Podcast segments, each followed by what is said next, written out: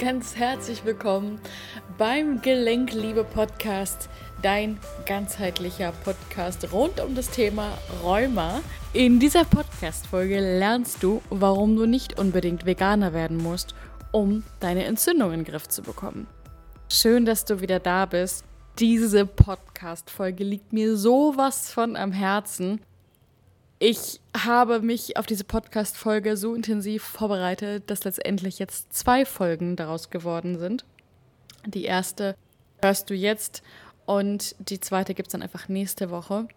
Und in dieser Folge werde ich eher auf die Fakten, auf die körperlichen Eigenschaften eingehen und in der nächsten Folge wird es dann um mentale Aspekte gehen. Und da beides immer zusammengehört, habe ich mir gedacht, das muss auch nur zusammen gehen.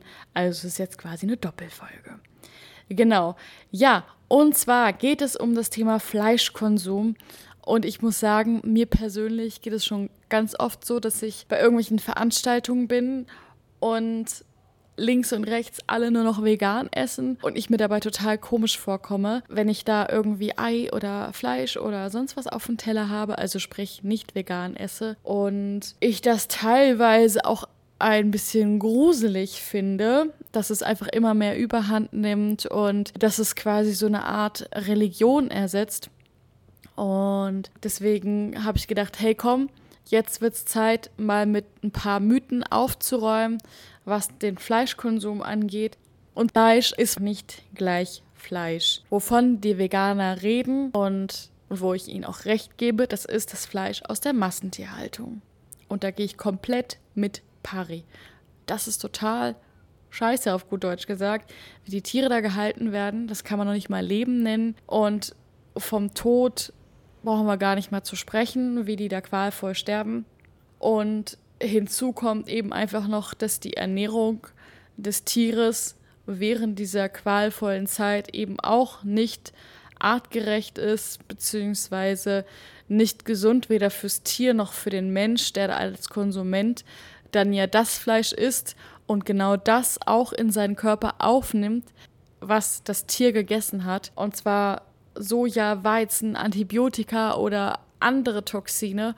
Und das, was halt passiert und warum viele Autoimmunerkrankte oder Zöliakie-Patienten aufhören, Fleisch zu essen, ist, dass wir natürlich eben auch Gluten oder Antibiotika aufnehmen und das natürlich aber auch etwas mit unserem Darm macht. Das Antibiotika, das wissen die meisten, was es halt in unserem Darm anrichtet, da brauchen wir jetzt nicht drüber diskutieren.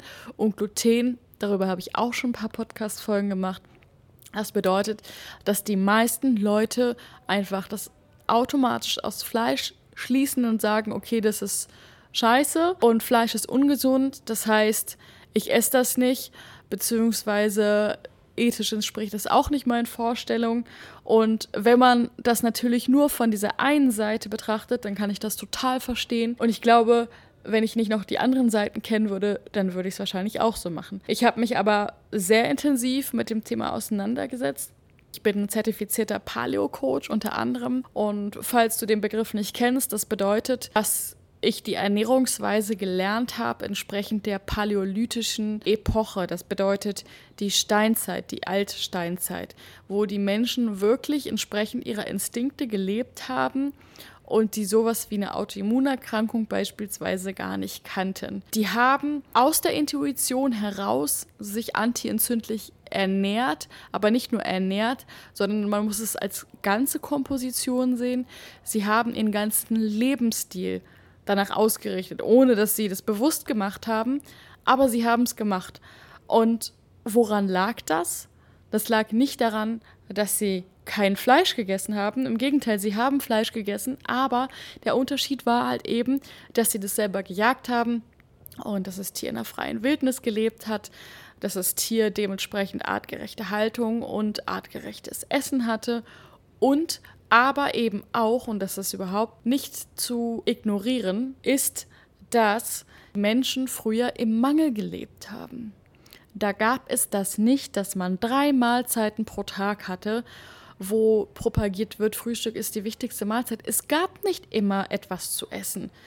Man ist nicht aufgestanden und hatte einen Kühlschrank vor der Nase, wo man sich einfach irgendwas blind rausgreifen konnte, sondern man hat wirklich darüber nachgedacht, was man isst und man hat das Essen einmal viel achtsamer und aufmerksamer genossen und man hat eben auch nicht so oft was gehabt. Dann gab es Zeiten, wo es entweder gar nichts gab, das ist heute als das gehypte Fasten bekannt, ja, oder wo man dann den Morgen über nichts hatte und dann abends vielleicht ein paar Beeren hatte, das ist als intermittierendes Fasten bekannt. Und dann gab es aber auch Tage, wo die Gruppe ein riesen Vieh erlegt hat. So, da haben alle drum gesessen, die haben sich alle die Mäuler vollgeschlagen, die brauchten auch diese Kraft, die brauchten diese Kraft, sich zu bewegen, die brauchten diese Energie. Und dann sind sie weiter, ja. Und es gab auch Honig, ja, das was hochglykämisch ist und was eben entsprechend für Süßigkeiten stand. Aber das gab es so selten, dass es natürlich auch mal was Besonderes war und dass es auch schon damals so war, dass man alles andere liegen gelassen hat für was Süßes, weil unser Gehirn tendenziell eher das liebt, was hochglykämisch ist. Ja, weil das emotionale System im Gehirn ist ja ganz tief mit dem Essverhalten verknüpft. Das heißt, alles, was hochstimulierend ist, bevorzugt das Gehirn tendenziell eher. Und der Unterschied zum heutigen Leben ist einfach, dass hochstimulierende Sachen an jeder Ecke zu bekommen sind. Und ich spreche nicht nur von Süßigkeiten, ich spreche auch von hochglykämischen Nahrungsmitteln. Unsere Gesellschaft ist eher so ausgelegt, dass sie sich sehr kohlenhydratreich ernährt und das halt aber auch rund um die Uhr. Das Problem ist einfach, dass das Gehirn dann zu den seelischen Gründen, warum man jetzt zu Süßigkeiten oder hochglykämischen Produkten greift, eben auch noch neue Neuronen geknüpft hat, die wiederum das zusätzlich beeinflussen, dass man tendenziell halt immer eher zum Ungesunden greift, beziehungsweise nicht mal zum, zur gesunden Alternative Honig, sondern wenn jetzt Honig und eine Tüte Gummibärchen quasi da stehen würden, dass man dann tendenziell eher zu den Gummibärchen greift. Und dazu kommt eben auch, dass es mittlerweile viele Ersatzstoffe gibt. Und da spreche ich eben aber auch den Veganismus an. Es gibt mittlerweile Bratwurst aus Weizen, Sojasteak, Eiersatz und so weiter. Und es sind meiner Meinung nach einfach Sachen, die der Organismus nicht wirklich braucht. Und ich will gar nicht genau wissen, was das tatsächlich auch für Auswirkungen auf unseren Darm hat. Mal davon abgesehen, dass da dann halt eben auch Gluten wieder dabei ist oder ganz viele Farbstoffe, Aromastoffe, die quasi den Geschmack der Wurst geben, obwohl da keine Wurst drin ist. Das ist jetzt quasi gerade jetzt ganz überspitzt formuliert. Natürlich gibt es auch natürliche vegane Ernährung, aber die ist einfach, muss man leider sagen, nicht so vielfältig wie wenn man jetzt eben noch Fleisch, Fisch und Eier mit auf dem Plan hat. Und das steht aber auf einem anderen Blatt, darum soll es gar nicht gehen. So, das war jetzt ein kleiner Exkurs in die Paläolytik. Ich möchte nochmal auf das Fleisch zurückgehen. Und jetzt komme ich zum, denke ich mal, spannendsten Mythos rund ums Thema Fleisch. Jetzt möchte ich klären, warum es dir besser geht, wenn du als Autoimmunerkrankter das Fleisch weglässt. So, das erste haben wir ja schon mal beleuchtet wenn es jetzt ums Gluten und Antibiotika geht. Ja, und das Soja, da haben wir den einen Part. Aber das andere ist ja noch die Archidonsäure. Es wird ja immer schön propagiert, das ist schlecht und deswegen löst es Entzündung aus. Falsch. Der Grund ist, dass wir Fleisch, und dann ist es oft auch schlechtes Fleisch, in Kombination mit einem sehr hohen Fructoseanteil bzw. raffinierten Kohlenhydraten hochglykämische Lebensmittel essen und das in der Kombination die Entzündung auslöst. Ja, wenn ich mal eben ein Beispiel geben kann, dann sind das zum Beispiel Datteln im Speckmantel. Eine Dattel ist ein sehr hochglykämisches Lebensmittel. Das bedeutet, es hat eine Last von 39 und enthält etwa 32.000 Milligramm Fructose. Das ist mega viel. Ja? Und wenn du das dann kombinierst mit Bacon, das ist Schwein, das heißt schlechte Tierhaltung, schlechte Fütterung in Kombination mit Fructose, da hast du es schon auf dem Präsentierteller und brauchst dich halt nicht wundern, warum es Entzündung auslöst. Und deswegen rate ich auch generell auch nochmal allen Rheumatikern und Autoimmunerkrankten Trockenfrüchte wegzulassen, weil dadurch, dass das Wasser nicht mehr enthalten ist, ist der Fruchtzucker sehr konzentriert und zu viel Zuckerkonsum, zu viel Kohlenhydrate sind generell bei Autoimmunerkrankungen nicht empfehlenswert.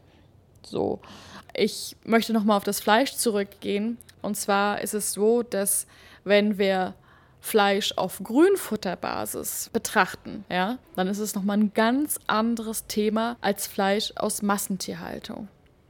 Leider wird Fleisch halt immer gleich über einen Kamm geschert. Und zwar ist es nämlich so, dass bei Tieren mit Grünfutterbasis eben eine ganz andere Qualität entsteht und diese sich sogar optimal für Rheumapatienten bzw. Autoimmunpatienten eignen. Denn es sind dort sehr, sehr viele entzündungshemmende Stoffe drin, die der Körper tatsächlich auch wirklich braucht. Zum einen erhält es alle essentiellen Aminosäuren und stellt damit ein vollwertiges und leicht verdauliches Protein dar, was halt in der Kombination mit anderer antientzündlicher Ernährung und der wichtigen Mentalarbeit wichtig für die Ausheilung rheumatischer Erkrankungen ist. Und es ist außerdem ein sehr wertvoller und vitaminreicher Fettlieferant und eine hochwertige Quelle für Mineralstoffe und Vitamine. Wie zum Beispiel, wir haben da Eisen, Kupfer, Zink, Selen, Kalium, Phosphor, Magnesium, Mangan, Calcium und alle B-Vitamine. Besonders ist da eben auch B12 zu nennen, Q10 und die fettlöslichen Vitamine A, D, E und K. So, das bedeutet eben, Qualitätsfleisch ist entzündungshemmend. Ja, das hast du richtig gehört. Und Fleisch, was auf oder Tiere, die auf Grünfutterbasis gelebt haben, geben am Ende Fleisch, was Omega-3 enthält. Und es enthält sogar das richtige Verhältnis Omega-3 zu Omega-6, also 3 zu 1, was super wichtig ist, um Entzündung zu reduzieren. Und Rindfleisch aus Weidenhaltung enthält sogar bis zu zehnmal mehr Antioxidantien als normales Fleisch und oxidiert daher auch weniger. Und du findest darin bis zu viermal mehr Vitamin E als in herkömmlichen Fleisch und ein Super Plus. Den meisten ist ja bekannt, dass Vitamin D3 so super gegen Entzündung hilft. Und das Tolle an diesem Fleisch ist, dadurch, dass die Tiere dann draußen waren, in der Sonne waren, nimmst du über das Fleisch sogar auch Vitamin D3 auf. Und das Qualitätsfleisch hat auch noch einen viel höheren Anteil an B-Vitamin, an Eisen, an Phosphor, an Zink und Kalium. By the way, Eisen befindet man natürlich auch in anderen Lebensmitteln. Allerdings lassen die sich vom Körper nicht so gut aufnehmen wie über Fleisch. Und sobald du anfängst, eben das gute Fleisch zu konsumieren, wirst du halt merken, dass es insgesamt viel magerer ist, deutlich weniger Wasser enthält und was eben auch bedeutet, dass es mehr Protein enthält. Das bedeutet, du bist natürlich schneller satt, weil das Ganze eine höhere Nährstoffdichte hat. Und auch interessant ist, dass Weidentiere natürlich um einiges glücklicher sind. Genau, jetzt kommen wir noch zu ein paar anderen Mythen. Und zwar, tierische Fette erhöhen das Risiko für Herz-Kreislauf-Erkrankungen. Falsch.